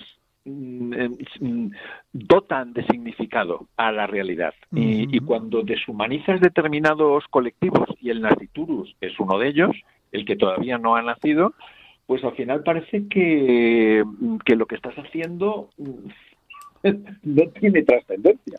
y, bueno, eh, si la si la tienes, luego. Hombre, yo creo que es el, el bien jurídico protegido de un punto de vista legal eh, si hay alguien más vulnerable que, que un nasciturus, pues no se me ocurre. Quiero decir, es probablemente es, es, el más vulnerable que existe, ¿no? En, todo lo que es el proceso de la vida y debería ser el como bien jurídico protegido el que mm, eh, tuviera mayor protección. Bueno, pues mm, justamente sucede, hoy, por hoy estamos donde estamos, ¿sí? Por eso un poco al menos una vez al año hacer esa resistencia pasiva y esa resistencia de 364 días de asistencia, pero un día de resistencia, ¿no? Pero siempre con... Eh, y, hay, hay una cuestión que yo cuando sale este asunto siempre tan tan complejo, eh, hay una cuestión que creo que no se ha ponderado lo suficiente y lo digo como padre que soy, padre en ejercicio. Eh, cuando se habla siempre, sobre todo desde el punto de vista de defensa del aborto, del derecho de la mujer a, disponer, como si fuera una propiedad privada, del feto por el simple hecho de que esté alojado en, su cuerpo, eh, se tiende sistemáticamente a olvidar el derecho que tiene el padre también. Si lo convertimos al feto en una propiedad, ¿eh? si lo codificamos, y, aceptamos esa, a mi juicio, ese disparate desde el punto de vista ético, pero aceptémoslo ¿eh? de manera hipotética. Es una propiedad en todo caso compartida. Entonces, algún derecho debería tener, o al menos el 50% del derecho debería tener el padre como copropietario. Sí, sí. Pues, Fernando, no sé, no sé si te hemos perdido. No, no, no, estaba sencilla y llanamente partiéndose de la risa de la paradoja de la legislación. creo, que hemos perdido la llamada. Pues nada, ya Fernando, te, dejamos ya, te dejamos ya, ya leer. Creo, creo, que se ha cortado la llamada. Bueno, pues, pues Jesús, em, le hemos pillado así. aquí te pillo, aquí te mato. Yo un poco aprovechando que nos van a dar la una de la mañana, eh, haría un poco una llamada a la, a la reflexión y a la responsabilidad personal. O sea, yo creo que cada uno desde donde estamos igual que he contado esto de las limpiadoras de quirófanos de la paz que objetan y no hacen eh, posible que se practiquen abortos, cada uno de donde estamos. O sea, si, si tú eres farmacéutico, pues alégrate cuando des un test positivo de embarazo y niégate a dar eh, fármacos abortivos, ¿no? Si tú eres eh, psicoterapeuta, pues ayuda a las mujeres que estén embarazadas y, y, aconseja constructivamente en las dificultades que a veces conlleva un, un embarazo, ¿no? Pero todos y cada uno desde donde estamos tenemos mucho que hacer, porque si no somos cómplices, ¿no? Para mí la, la tragedia del aborto, como decía Julián Marías, es que la sociedad lo ha aceptado sin, sin oponerse, ¿no? Y me parece una cosa tan injusta que yo que creo que hay que retomar esta, esta batalla de cultura de la vida, ¿no? que no, no es tampoco una batalla, porque no, pero lo cierto es que están muriendo muchos niños inocentes. ¿no? Mm. Eh, tenemos eh, cinco minutos. Si alguien quiere participar ahora, tiene que ser ahora, en directo en el programa. No estoy muy seguro si funciona el teléfono no, porque se ha cortado. Tienen que llamar ahora al 91 005 94 19. Tenemos ya dos llamadas. Vamos a dar paso a la primera, que nos llama. Bienvenido. Buenas noches, bienvenido. Un momentito. Buenas noches. Buenas noches, caballero. te, pedimos, te pedimos muchísima brevedad, medio minuto. Vale, que quiero dar mi opinión sobre el aborto, que creo que la Virgen de la Concepción es el principio de la vida. Entonces, eh, una vez que hay vida, es un asesinato. Es lo que pasa que que, que las leyes no son justas y nada más. Pues nada, muchísimas gracias. Vamos a dar paso a otra llamada que nos llama desde Madrid y no sé quién es porque no nos da tiempo a, verlo. Buenas noches, ¿con quién hablamos? Eh, buenas noches, soy Pilar. Eh, parece que es un programa casquiano, ¿no? Más bien. Eh, bueno, mm, en primer lugar, pues yo creo que lo que hay, indistintamente democracia, para no meternos en política o no democracia, yo lo que creo que hay un abuso de poder, ¿no? Yo tengo el poder y hago lo que quiero y, y bueno. Y luego decirle a don Jesús Poveda, que es una persona muy admirada por mí por muchos motivos, que ahora no lo voy a decir porque no hay tiempo, pero sí decirle que si dentro de toda, pues no sé cómo llamarlo, esta trama, eh, independientemente de que sabemos los gobiernos y el gobierno actual lo que es, si no hay también un abuso de que mm, eh, o una imposición por parte de estas clínicas abortivas privadas, donde lo que priva parece ser en la sociedad de toda la vida le, le, pedimos brevedad. ¿Eh? Le pedimos brevedad, que tenemos que decidir. Sí, que eso, que donde priva el dinero. Y entonces, si ellos también pues indistintamente del gobierno, ellos también pues tienen su sentido de culpabilidad, porque si nos ponemos a pensar, mmm, hay también clínica rudimentaria. Vale, pues yo, creo que la pregunta está clara. Vale, gracias, buenas noches. Buenas noches. Eh, muchísimas gracias por el apoyo con este tipo de intervenciones. Decirte que hay que seguir en, en esta en esta bonita campaña de respeto a la vida y de apoyo a la mujer embarazada y que desde luego que los establecimientos abortivos deportistas son apoyados desde el poder porque forman parte del poder. Y por eso lo que pasa en estos establecimientos es que se aprovechan de, de una parte de las leyes y cuando la ley se enfrenta a ellos quedan archivados los casos. Se archivan una y otra vez. Pero no queremos hablar de gobierno o no gobierno, porque al final eh, muchos partidos en el gobierno o no, por desgracia, eh, forman parte de este, de este engranaje que al final acaba... De esta trama, sí. De esta trama que al final acaba con, con, con 100.000 eh, muertos en España al año. buenas noches, usted que nos llama es un teléfono fijo. Díganos, el, el, micrófono es suyo, está ahora mismo ya con el micrófono abierto. ¿Hola? Hola, ¿soy yo? Es usted, díganos. Eh, mire, buenas noches. Eh, quería preguntarle al doctor Jesús Poveda que qué le parece, porque creo que estoy, vamos, creo que es correcto, que en el Tribunal Constitucional llevan 12 años para decidir si el no nacido tiene derecho a la vida o no. Entonces, pues, le, le, le, le respondemos, sí quería a ver si es verdad eso, esa información que tengo y qué le parece al doctor, por ejemplo, que qué opinión le merece a él que eh, el Tribunal Constitucional, precisamente, que garantiza los derechos, que no se pronuncie sobre eso. Perfecto, muchas gracias. Sí, a mí me, vale, parece, me parece lamentable. Yo como médico atiendo muchas urgencias y los médicos tenemos el deber de resolver la urgencia cuando se presenta. No podemos decir, bueno, usted tiene una hemorragia digestiva, déjeme que la estudie y 12 años después te doy la respuesta, porque evidentemente esa persona se muere, ¿no? Pero parece que en el derecho existe la posibilidad de inhibirse y decir que se está ejerciendo el derecho. A mí me parece que lo que ha pasado en concreto con la ley de aborto en el Tribunal Constitucional es una de las cosas más lamentables desde el punto de vista jurídico que han pasado en la historia de España, ¿no? Porque de pronto no han resuelto algo que tenían que resolver y ha habido dos millones de muertos desde el año 85. ¿no? Entonces comparto con usted que esa dejadez ha formado parte de una injusticia, porque la justicia que no se que no se realiza en tiempo y forma al final es injusta. Vamos a, a dar paso a una persona que nos llama desde un teléfono fijo, que es una señora. Adelante, díganos. Buenas noches. Buenas noches. Mire, yo le, le, le, de, le pedimos brevedad, lo único que le llamo desde Córdoba. Mire, cuando ha dicho eso de que Julián María decía que lo triste era que la sociedad no había reaccionado, yo no estoy de acuerdo con eso, porque nosotros hemos reaccionado desde el primer momento. Ha habido manifestaciones de un millón de personas, ha habido de todo, hemos reaccionado. ¿Eh? Lo que yo he visto es que también la jerarquía de la Iglesia está muchas veces muy dividida, unos a favor y otros en contra del aborto, pero ha habido mucha jerarquía que ha tenido mucha culpa en esto también. Sí. Era lo que yo quería decir. Por, porque se han callado y, y, y, lo han y lo han hasta incluso mm, disculpado. Mm, vale. Y ahora lo están haciendo también con esta ley de ahora muchos, no uh -huh. todos, pero muchos también lo están disculpando. Sí. Lo que está pasando ahora con lo de la pederastia y con todas esas cosas. Sí, yo creo que es, que es muy importante eh, pedir a los a los obispos como pastores que guíen y no que confundan. ¿no? Y, y, vamos, yo personalmente desde hace relativamente poco tiempo dedico parte de mi tiempo a, a, hablar con estos obispos, a darles argumentos científicos, a darles argumentos médicos y argumentos sociales, ¿no? De que, de que todo el tema de la cultura de la vida que tanto preocupó a Pablo VI y tanto preocupó a Juan Pablo II y a Benedicto XVI y al Papa actual, que luego lo transmitan realmente en, en sus iglesias, porque si no es, es muy lamentable lo que dices tú, ¿no? que a veces callan frente a cosas que claman verdaderamente al cielo. ¿no? Vamos a dar paso a una llamada que nos entra por un teléfono móvil y le vamos a pedir muchísima brevedad. Buenas noches, ¿con quién hablamos? Tiene que apagar la radio porque soy eco. Isabel creo que se llama. Sí. Tiene que apagar Buenas la radio, noches. se oye muchísimo eco.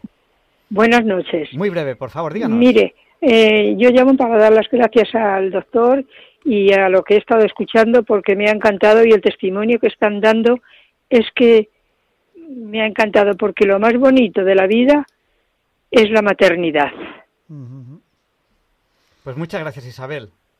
Sí, Gracias a desde que es un mensaje precioso, Isabel. Yo, yo creo que como, tenemos... como buena, como buen, bonito nombre de la prima Santa Isabel que acogió a la Virgen y hubo ahí el lío entre San Juan y el Señor que se pusieron a votar ahí y las dos madres, me, me imagino a, a, la Virgen y a Santa Isabel sujetándose la tripa de los golpes que les pegaban los pequeños, ¿no?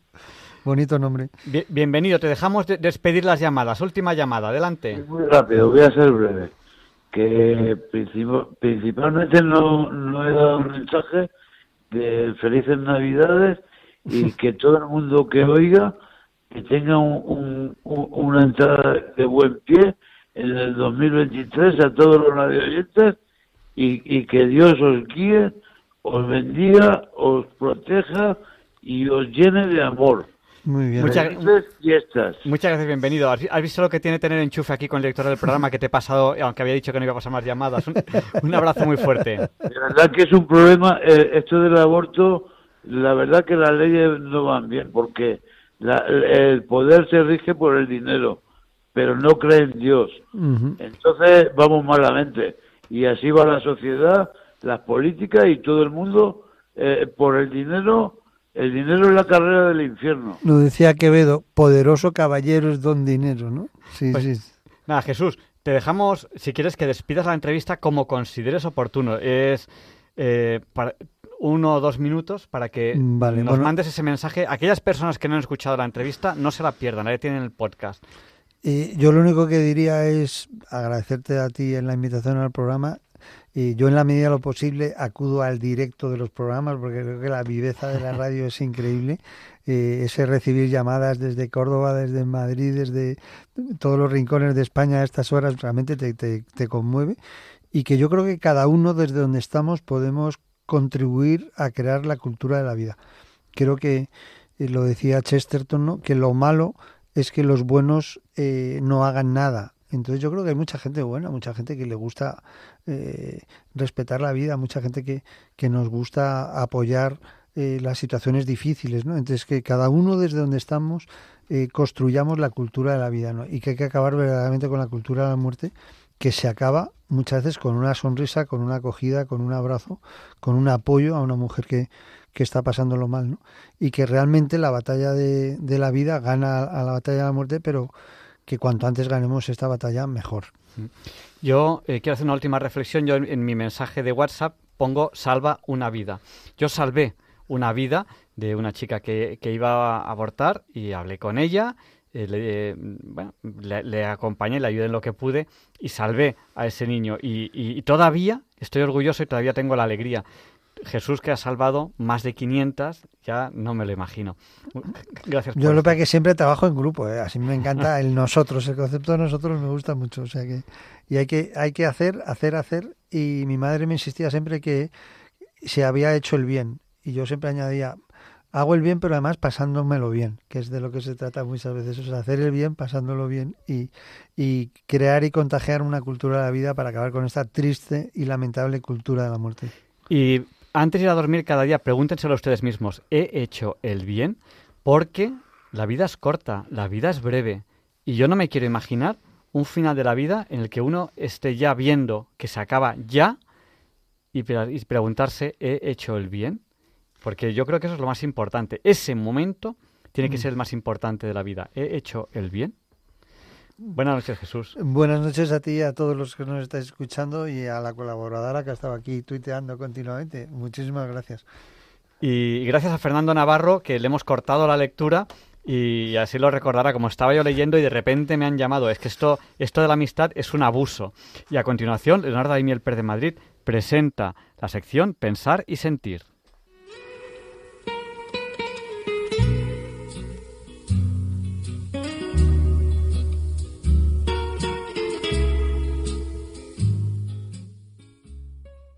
Buenas noches, queridos oyentes de Radio María. Soy Leonardo Daimiel y celebro estar de nuevo con ustedes. Al empezar este último programa de Pensar y Sentir en el año 2022, les envío mi sincero deseo de que tengan muy feliz año nuevo. He escogido para esta ocasión un breve texto cuyo autor es el escritor y periodista español Ignacio Camacho López de Sagredo. Seguro que muchos de ustedes también le conocen, porque interviene a diario en diversos medios de comunicación, en algunos de los cuales ha tenido responsabilidades directivas. Y saben que posee una brillante capacidad, difícil de igualar, tanto para analizar la actualidad, los hechos sociales y los sentimientos humanos, como para sintetizar y exponer con claridad y amenidad sus reflexiones. Ah, y lo hace con un estilo literario brillante. En mi opinión, se quedan cortos los muchos premios profesionales que posee. En el texto que les voy a leer a continuación, Ignacio Camacho reflexiona de esta manera sobre la Navidad, su significado y su trascendencia. Dice así. Esas calles iluminadas que no han podido apagar la inflación y la guerra, no sólo son un escaparate consumista ni un alarde decorativo cualquiera, son la expresión más o menos abstracta del sentido de la fiesta navideña, el símbolo de la luz de Jesús, depurado a través de una tradición europea nacida hace dos siglos en Alemania y exportada por la Inglaterra victoriana a Norteamérica.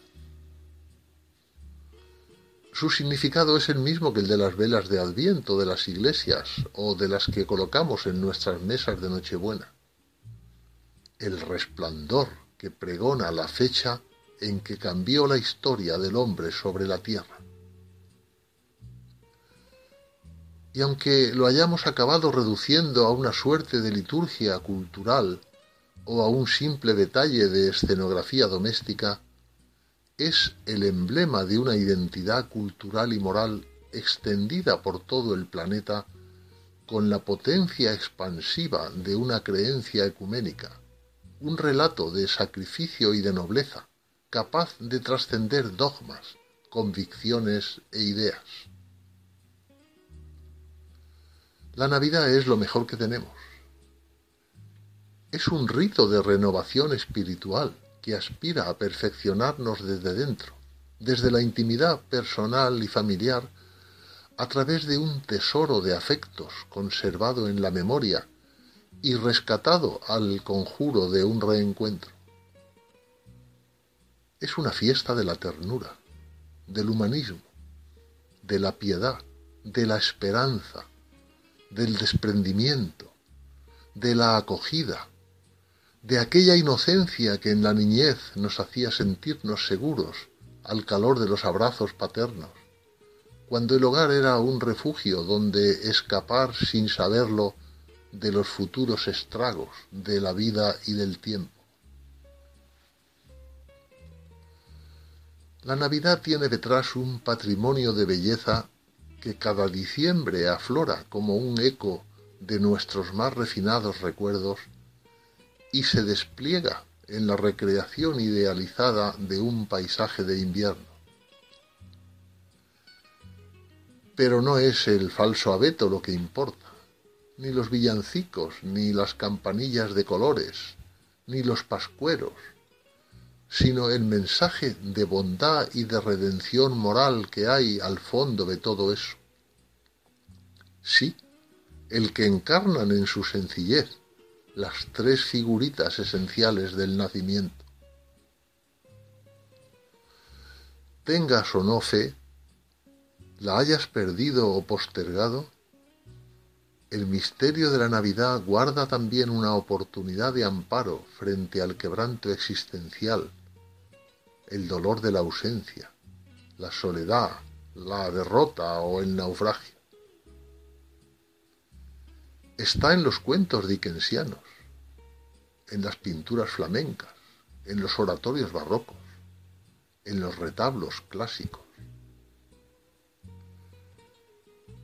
El misterio de la Navidad está también en el primoroso folclore popular, en la generosidad de los voluntarios, en la leyenda dorada de los Reyes Magos, en las ilusiones infantiles que aún no han borrado los años está en el fabuloso caudal de inspiración que puede desarrollar el espíritu humano y que te llega incólume, rutilante, intacto, más allá de la rutina de las cenas y del derroche de los regalos. Está en la herencia de los valores que nos salvan del fracaso. Termina así este texto escrito por Ignacio Camacho. El misterio de la Navidad está finalmente en esa luz, reminiscencia sofisticada de un anuncio sagrado que alumbra tus pasos cuando crees que nada te va a rescatar del descalabro.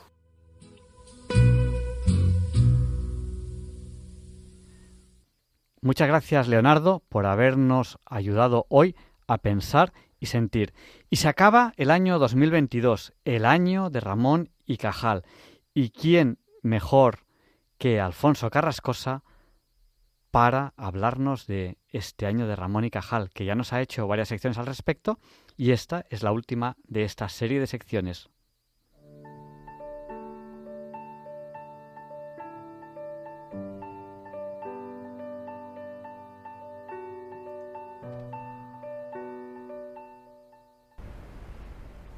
Hola, ¿qué tal, queridos oyentes de Radio María? Hoy, en Católicos y Científicos, Alfredo Carrato. Otro científico tan importante como desconocido. Hecho concreto demostrativo de que el aserto laicista de que la Iglesia Católica y la ciencia son incompatibles es mentira porque no tiene base científica alguna. Eso es un discurso ideológico. ¿eh? Son muchos los que han hablado de don Alfredo Carrato. ¿eh? Hay escritos, artículos suyos, pero yo, y perdonarme, y perdonarme la inmodestia, soy el primero que habla abiertísimamente de la fe católica, de la profunda fe católica de don Alfredo Carrato. Yo este señor le vi en la Facultad de Biológicas alguna vez. Ya era muy mayor, era emérito y muy amigo del que fuera mi maestro y mentor en microbiología, don Dimas Fernández, Galeano Fernández. Eh, don Alfredo Carrato. Y hablo de él porque este 2022 ha sido declarado eh, el año de la investigación Ramón y Cajal. En honor al primer premio Nobel en Fisiología y Medicina Español, concretamente eh, lo ganó en 1906 y eh, eh, don Santiago Ramón y Cajal pues hace 170 años que nació. Entonces, bueno, pues por este motivo también el gobierno de Navarra se ha sumado a la, a la, a la efeméride. don Alfredo Carrato no tuvo la dicha de, de, de, ser un, por así decir, discípulo directo de Santiago Ramón y Cajal, pero sí fue un discípulo indirecto. Para él fue una figura absolutamente relevante que condicionó ciertas, ciertas cosas que Alfredo Carrato hizo en su vida, que ahora os voy a contar, pero bueno, para él siempre fue un referente. Para otro que fue un referente eh, absoluto y total, eh, Santiago Ramón y Cajal, fue para Severo Ochoa, que fue el segundo premio Nobel de Fisiología y Medicina que un español recibió, y hasta ahora, y hasta ahora el último el último, ¿no? Han sido dos los premios Nobel de Fisiología y Medicina que han recibido españoles. Y bien, como os decía, Alfredo Carrato Ibáñez nació en Zaragoza en 1911 y murió en 1994 en Madrid. Fue médico, cirujano, historiador, naturalista. Llegó a ser presidente de una institución muy célebre que acaba de celebrar su 150 aniversario que se llamó y se llama la Real Sociedad Española de Historia Natural. Llegó a ser presidente de esta Real Sociedad Española de eh, Historia Natural, que coincidió su sesquicentenario con el 110 aniversario del nacimiento de Alfredo Carrato, que fue un científico católico practicante. O sea, y vamos a vamos a vamos a empezar fuerte, ¿no? O sea, es decir, a ver, eh, ¿de qué os estoy hablando? Pues estoy hablando de que el 21 de febrero de 1974, en su discurso de inglés a la Real Academia Nacional de Farmacia, dijo, La felicidad humana será siempre incompatible con una evolución que, a pesar de tener una faceta tan espectacular y positiva como la tecnología, pueda suponer un auténtico salto atrás en cuestión tan importante como el libre albedrío, impronta divina que sólo al hombre ha sido comunicada. Sigo citando textualmente a Alfredo Carrato. La tecnología no tiene nada que ver con esta gimnasia espiritual de los individuos y sociedades, pero tampoco se agota el tema pensando que ya disponemos para ello de ciencias y actividades como las propias de la teología, filosofía, humanidades y bellas artes. Nos referimos a la importancia de la ciencia básica experimental en el cultivo del espíritu, como uno de los más seguros caminos para aproximarnos a la verdad por sí misma, y de aquí a la verdad suprema, que marca el cenit de toda aspiración humana. Sigo leyendo un texto de don Alfredo Carrato. Como muy bien apunta Laura Tamayo, la vocación de investigador se proyecta a comprender e interpretar la obra de la creación, y no existe servidumbre más magnífica que la de condicionarse a la verdad absoluta. En la vida social también hay que contar con factores humanos de desorden que habrán de ser compensados por el esfuerzo de todos, los que adoptan una actitud de buena voluntad y de servicio a los demás. Esta es la actitud más inteligente si se tiene en cuenta que la maldad, antes que nada, es torpeza y que a fin de cuentas el peor negocio comenzó ya para el mismo ángel caído que inauguró el culto al desorden. Bueno, pues esto lo dijo en público, ¿eh? en la Real Academia de Farmacia, en el año 74, cuando tomó posesión de su sillón.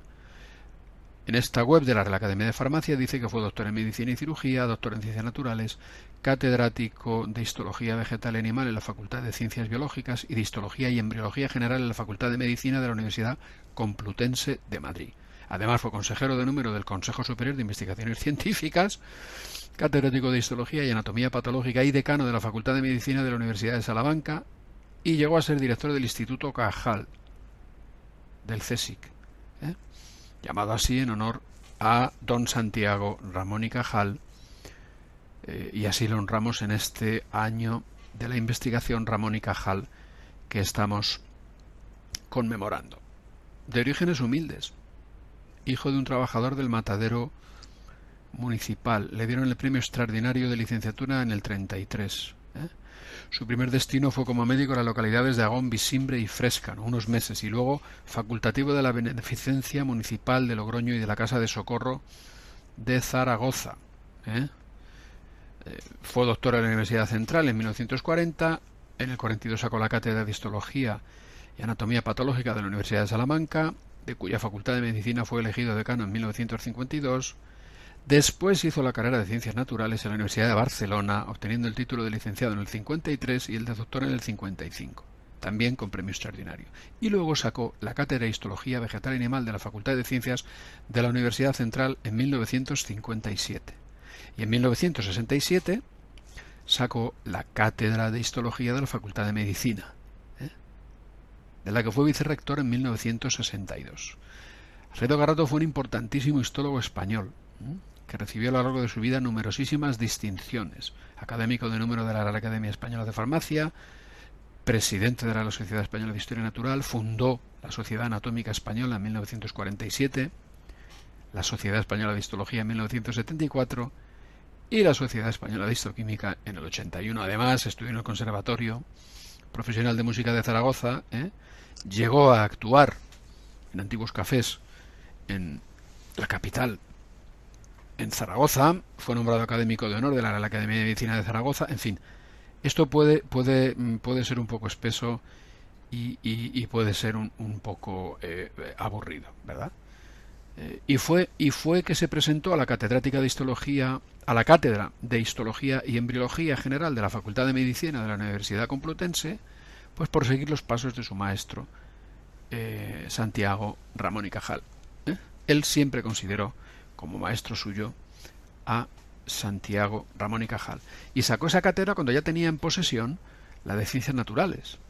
Y cuando la ley le obligó, pues se quedó con la de biológicas, para dedicarse a la investigación sobre el estudio comparado de la histología y la organografía en los diferentes sistemas a lo largo de la filogenia, es decir, de la evolución. Tema del que fue pionero y gran experto, le dieron la medalla de oro de la Universidad Complutense. ¿ah? Estuvo casado con Antonia Mena, licenciada en Filosofía y Letras y tuvieron seis hijos. ¿Vale? Es decir, un poco como Cajal, que tuvo siete, con una piadosísima creyente, Silveria Fañanás. Alfredo Carrato, otro pedazo de científico, pedazo de catedrático de universidad, ¿eh? creyente, hasta las trancas. Es que yo no sé si todavía habrá quien piense, es, que es intolerable. Es intolerable que se diga que la, que la Iglesia es enemiga de la ciencia, o ha sido. Lo de ha sido no se puede decir, porque la historia de la ciencia es la historia de la Iglesia. O sea, que no hay institución que más haya hecho por el desarrollo de la ciencia y no digamos la evangelización. Ha llevado con portada la ciencia y la fundación de universidades, por lo menos los españoles, las universidades más antiguas de América son las de la América hispana. La llevaron los dominicos, los franciscanos, la fundaron. Y en Filipinas igual. O sea, y, y de las más antiguas de Europa, las de Salamanca, etcétera. Quiero decir con esto que bueno, pues eh, me parece que con, con, Alfredo Carrato, pues, pues hacemos otra apuesta clara por homenajear a Alfredo Carrato y a Santiago Ramón y Cajal en este año de la investigación Ramón y Cajal, en el que estamos, 2022. Y esto ha sido todo para Diálogos con la Ciencia. Alfonso Carrascosa, científico del CSIC. Muchísimas gracias, Alfonso, por bueno, pues todo lo que nos has acompañado este año, el año de Ramón y Cajal, en todas estas reflexiones. Em, antes de seguir, quiero hacer una reflexión con ustedes. Nuestro, nuestro Santo Padre, el Papa emérito Benedicto XVI o Benedicto XVI, em, escribió una carta a principios de este año donde él se preparaba para ese futuro encuentro que él como persona mayor sabe que en algún momento va a tener que encontrarse con Dios. Y él decía, pronto me enfrentaré al juez, al juez definitivo de mi vida. Aunque pueda tener muchos motivos de temor y miedo, al mirar hacia atrás en mi larga vida, me alegro, sin embargo, porque creo firmemente que el Señor no sólo es el juez justo, sino también el amigo y el hermano que ya ha sufrido él mismo mis defectos, y que por tanto como juez, también es mi abogado.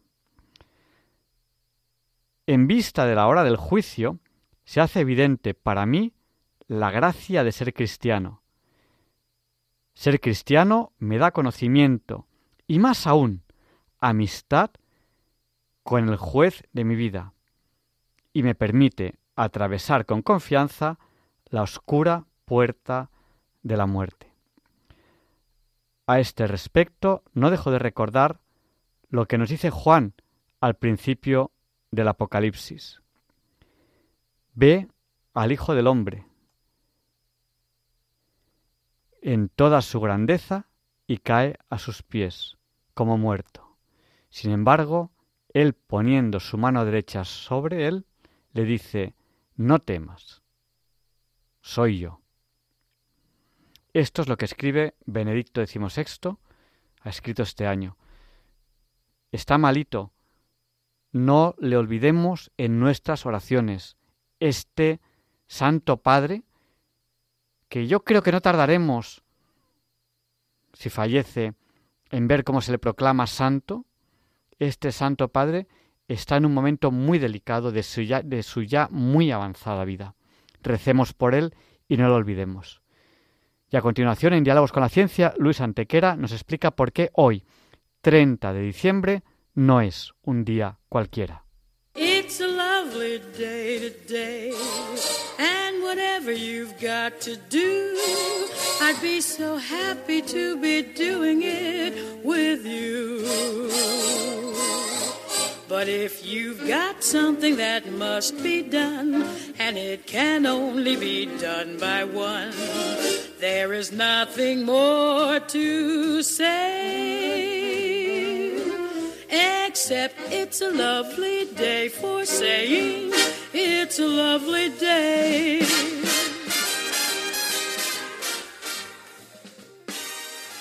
No, Javier Ángel, no directos compañeros de Diálogos con la Ciencia, no, queridísimos oyentes de Radio María. Claro que no es un día cualquiera, ningún día es un día cualquiera y este 30 de diciembre, que nos disponemos a comenzar ahora mismo, tampoco, porque en fecha tal, pero del año 1419, tiene lugar ya una batalla naval entre fuerzas castellanas y fuerzas inglesas, cosa que ocurre en La Rochelle, frente a las costas francesas, con el resultado de la victoria castellana, que utilizaría ya entonces armas de fuego. Curiosamente, ni siquiera era la primera vez que ambas flotas se enfrentaban en el mismo escenario, pues ya lo habían hecho en 1372, casi medio siglo antes, cuando el jefe de los castellanos, el genovés Ambrosio Bocanegra, con la mitad de barcos que los ingleses, en una jugada de astucia, espera a la baja mar para pillar a las naves inglesas de mucho mayor calado en total indefensión.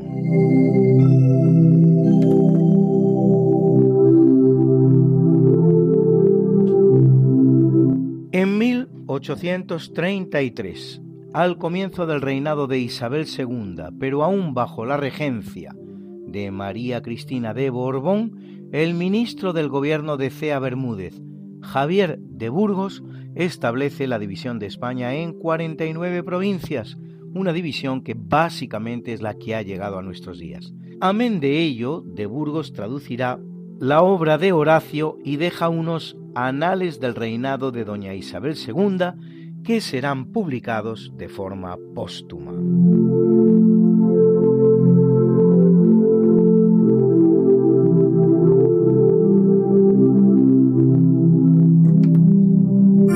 En 1902, el gobierno español ordena el envío de navíos de guerra a la ciudad africana de Tánger, preparados para una eventual invasión española de una parte de Marruecos, en lo que más adelante se convertirá en la guerra del Rif contra los marroquíes, una guerra que durará 16 años, desde 1911 hasta 1927, con 45.000 bajas entre ambos bandos.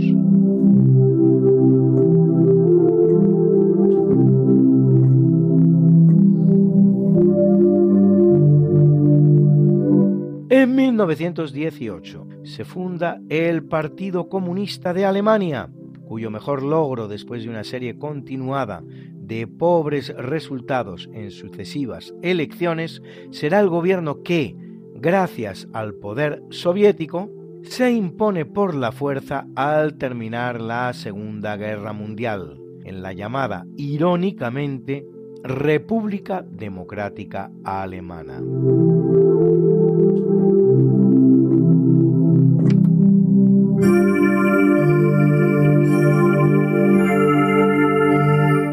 1922, en plena dictadura de Vladimir Ilich Ulyanov, Lenin, se reúne en Moscú el Congreso de los Soviets que aprueba por unanimidad, claro está, como no podía ser de otra manera, la creación de la llamada Unión de Repúblicas Socialistas Soviéticas, un Estado socialista federal que llegarán a formar hasta 15 repúblicas que, tras larguísimos 69 años de existencia, imponiendo un tiránico régimen totalitario a todos sus componentes, se disolverá finalmente el 31 de diciembre de 1991 durante el mandato de Mikhail Gorbachev y como consecuencia de las políticas conocidas como perestroika, igual a reforma, y glasnost, igual a transparencia.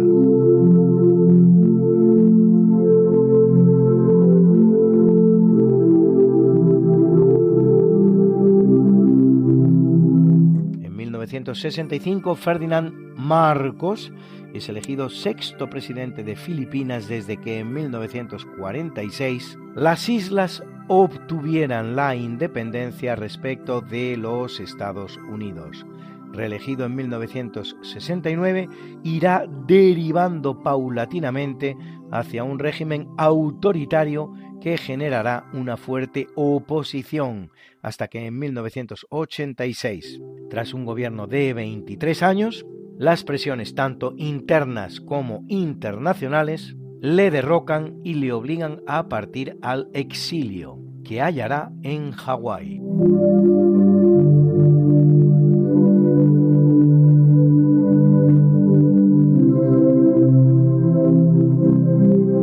En 1989, el Parlamento polaco concluye la reforma constitucional que aprueba el cambio de sistema político y económico comunista vigente en Polonia y proclama la República de Polonia, con el general Wojciech Jaruzelski, que venía gobernando desde 1981 dentro del régimen comunista, como presidente provisional, pero eso sí, con el mandato de convocar elecciones presidenciales que, celebradas el 9 de diciembre de 1990, un año más tarde darán por vencedor a Lech presidente del sindicato Solidaridad y verdadero protagonista del derribo del telón de acero, no solo en Polonia, sino en todo el bloque comunista, que le sucede en el cargo por un periodo de cinco años.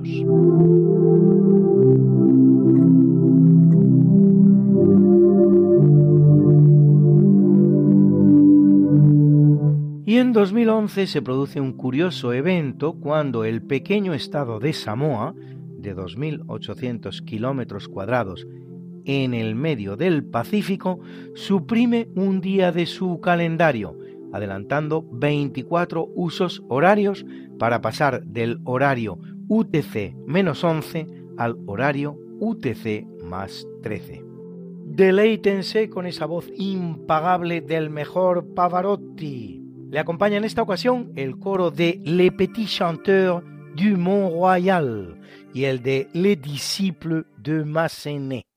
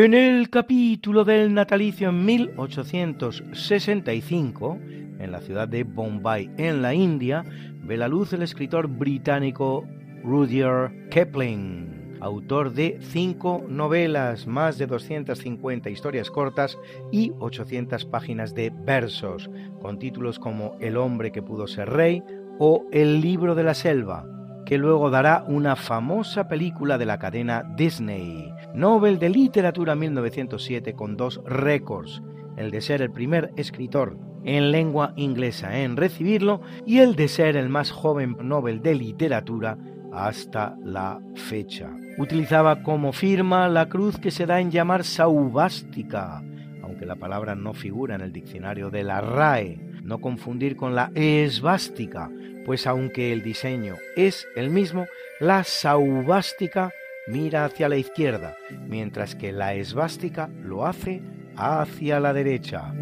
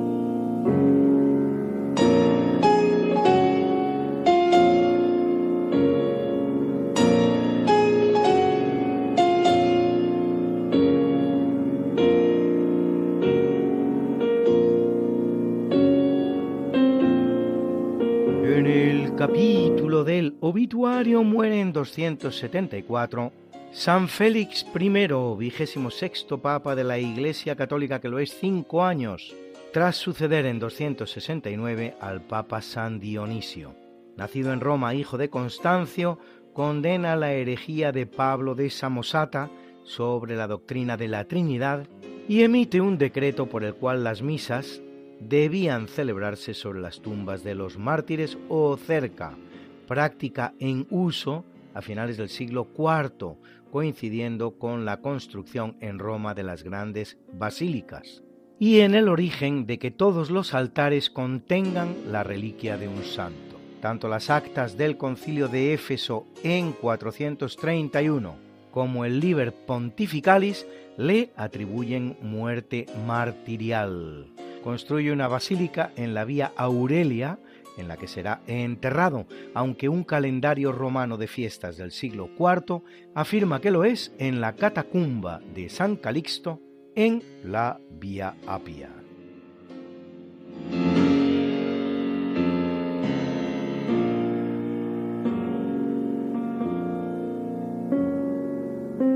En 1691 fallece el químico inglés Robert Boyle autor de la obra The Skeptical Chemist, el químico escéptico, e investigador de los cambios en el volumen de un gas como consecuencia de las variaciones en la presión aplicada sobre él, autor de las llamadas leyes de Boyle-Marriott.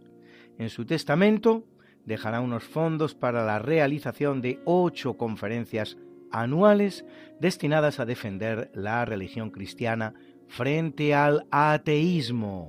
La primera conferencia, una refutación del ateísmo, la dirige en 1692, solo un año después de la muerte de Boyle, el filólogo inglés Richard Bentley. Las conferencias han venido celebrando ininterrumpidamente hasta finales del siglo XX y han sido retomadas con el nombre de Conferencias Boyle desde 2004 en la iglesia de St. Mary Le Bow, en Londres. Y escuchen ahora ustedes esta joya de la música de Navidad que interpreta para nosotros el grupo de canto coral que dirige Néstor Andrenacci.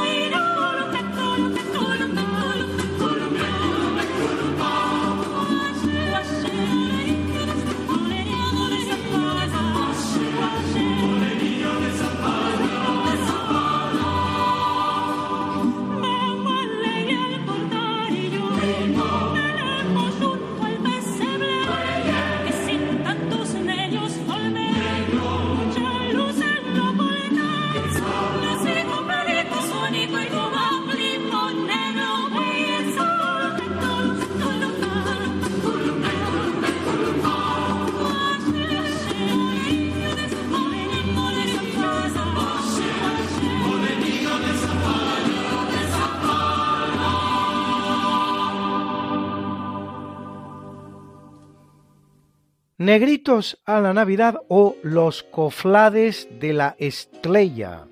Curiosa esa sustitución de la R por la L, que muy posiblemente se corresponda con alguna dificultad de los hispanoparlantes indígenas peruanos para pronunciar ese sonido tan característico y difícil de la lengua española.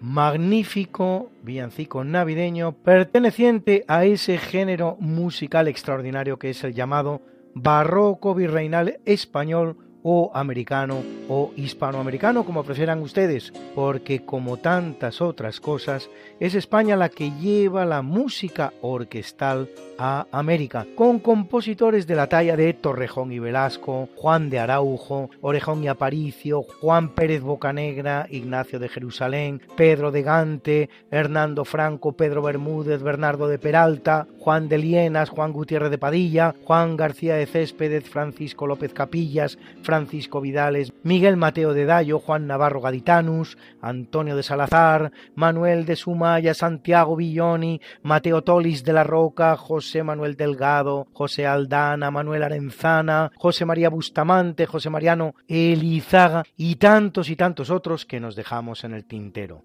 El villancico que han oído ustedes es de Juan de Araujo. Juan de Araujo nace en Villafranca, en España, en 1646 y muere en La Plata, en Bolivia, en 1712. Maestro de capilla de la Catedral de Lima, de Lima va a Panamá y a Guatemala y regresa a Perú esta vez como maestro de capilla de la Catedral del Cuzco para luego serlo también de la de La Plata. La mayoría de sus obras religiosas y profanas se conservan precisamente en esta última catedral.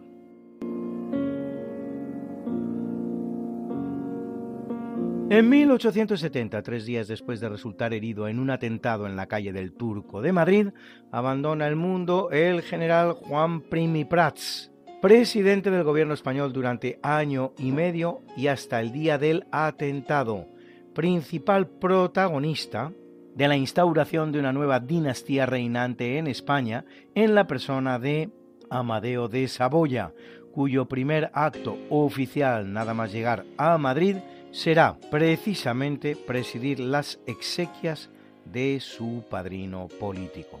Los autores del crimen nunca serán descubiertos, aunque todas las sospechas apuntan hacia la autoría material de un grupo de republicanos dirigidos por José Paul y Angulo y una dirección intelectual del duque de Montpensier, marido de Luisa Fernanda, la hermana a su vez de Isabel II y pretendiente él mismo al trono español.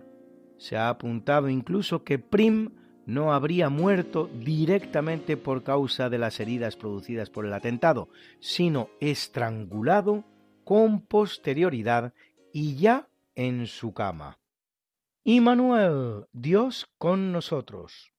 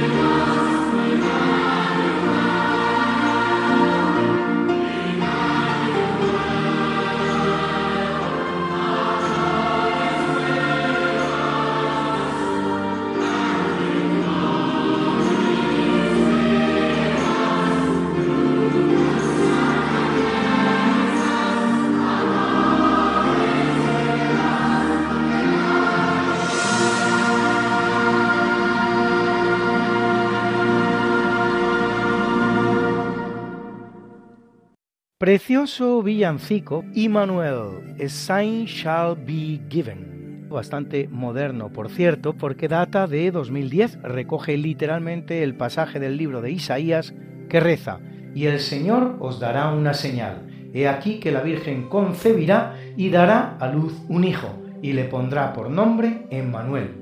Isaías 7:14, que cita luego Mateo en su Evangelio de la Infancia, Mateo 1, 18, 24. Es obra el villancico del compositor norteamericano contemporáneo Michael Card, nacido en 1957 y autor de muchos himnos religiosos con títulos como El Shaddai o Heal Our Land.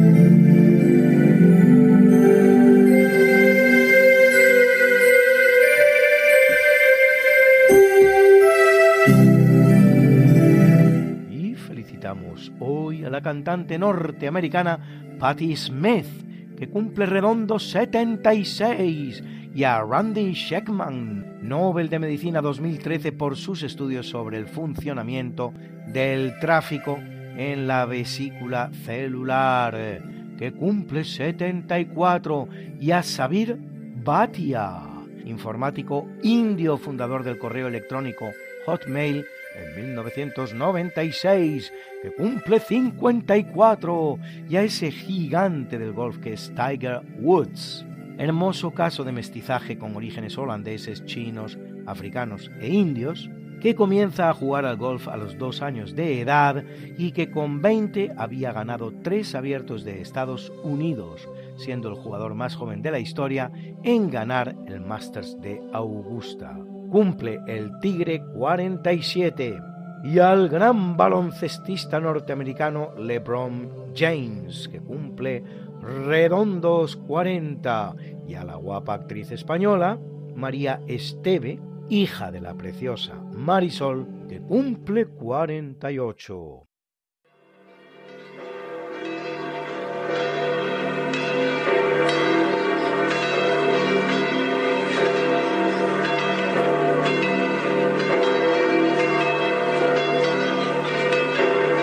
Celebra la Iglesia Católica a Anisia, Mansueto, Severo, Donato, Honorio y Venustiano a Samino, Rainiero, Gricino, Liberio y Jocundo, a Rodolfo, y a Exuperancio y Marcelo diáconos, Nuestro particular agradecimiento hoy a Paco Recuero que ha aportado la música de fondo de nuestro día cualquiera especial Navidad.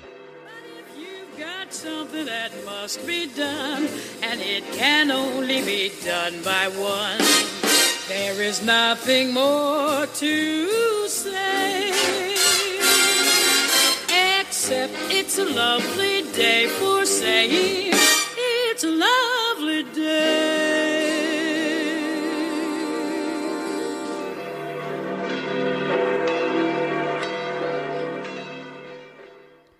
Muchísimas gracias, Luis, por habernos presentado esta sección de historia Hoy no es un día cualquiera, la historia es importante por mil motivos. Y tenemos ya que terminar el programa de hoy. Eh, me sabe mal que no, haber, que no haya habido al final tiempo para la sección de curiosidades científicas con el profesor José Manuel Amaya, que sé que a ustedes les encanta, que es una sección muy interesante y a mí también me gusta mucho, pero hoy no puede ser. Y ya se acaba el año. Les voy a pedir que no nos olviden en sus oraciones y no olvidemos ninguno de nosotros a nuestro Santo Padre Benedicto XVI que, que está bastante enfermo y les deseamos una buena entrada de año, que vivan una feliz y santa Navidad y que no dejemos nunca de preguntarnos qué he hecho bueno y hagamos el bien en todo momento y neguemos, ¿no? Neguémonos a hacer el mal. Hay que negarse a hacer el mal, no podemos colaborar, no podemos ser una rueda de engranaje. No, es que yo, yo solo cumplo lo que me han dicho que tengo que cumplir. Tenemos que negarnos a hacer el mal. Gracias y hasta la semana que viene, si Dios quiere. No falten. Les dejamos con el Catecismo de la Iglesia Católica. Y la semana que viene, un programa muy especial. Este año, que también es Noche de Reyes, no haremos un programa para niños como hemos hecho otros años, pero haremos un programa que tiene mucho que ver con los niños, aunque no es un programa para niños, y que les aseguro que les va a sorprender muchísimo. Conexión directa con América, con Sudamérica, con un trabajo que están haciendo unas personas ahí que les va a impresionar.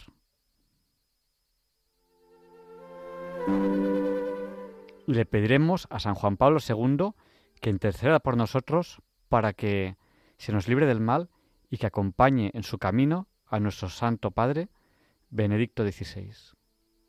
Eran grandes amigos entre ellos.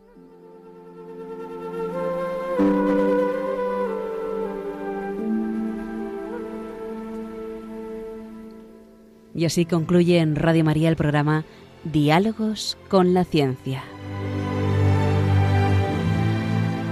Dirigido por Javier Ángel Ramírez.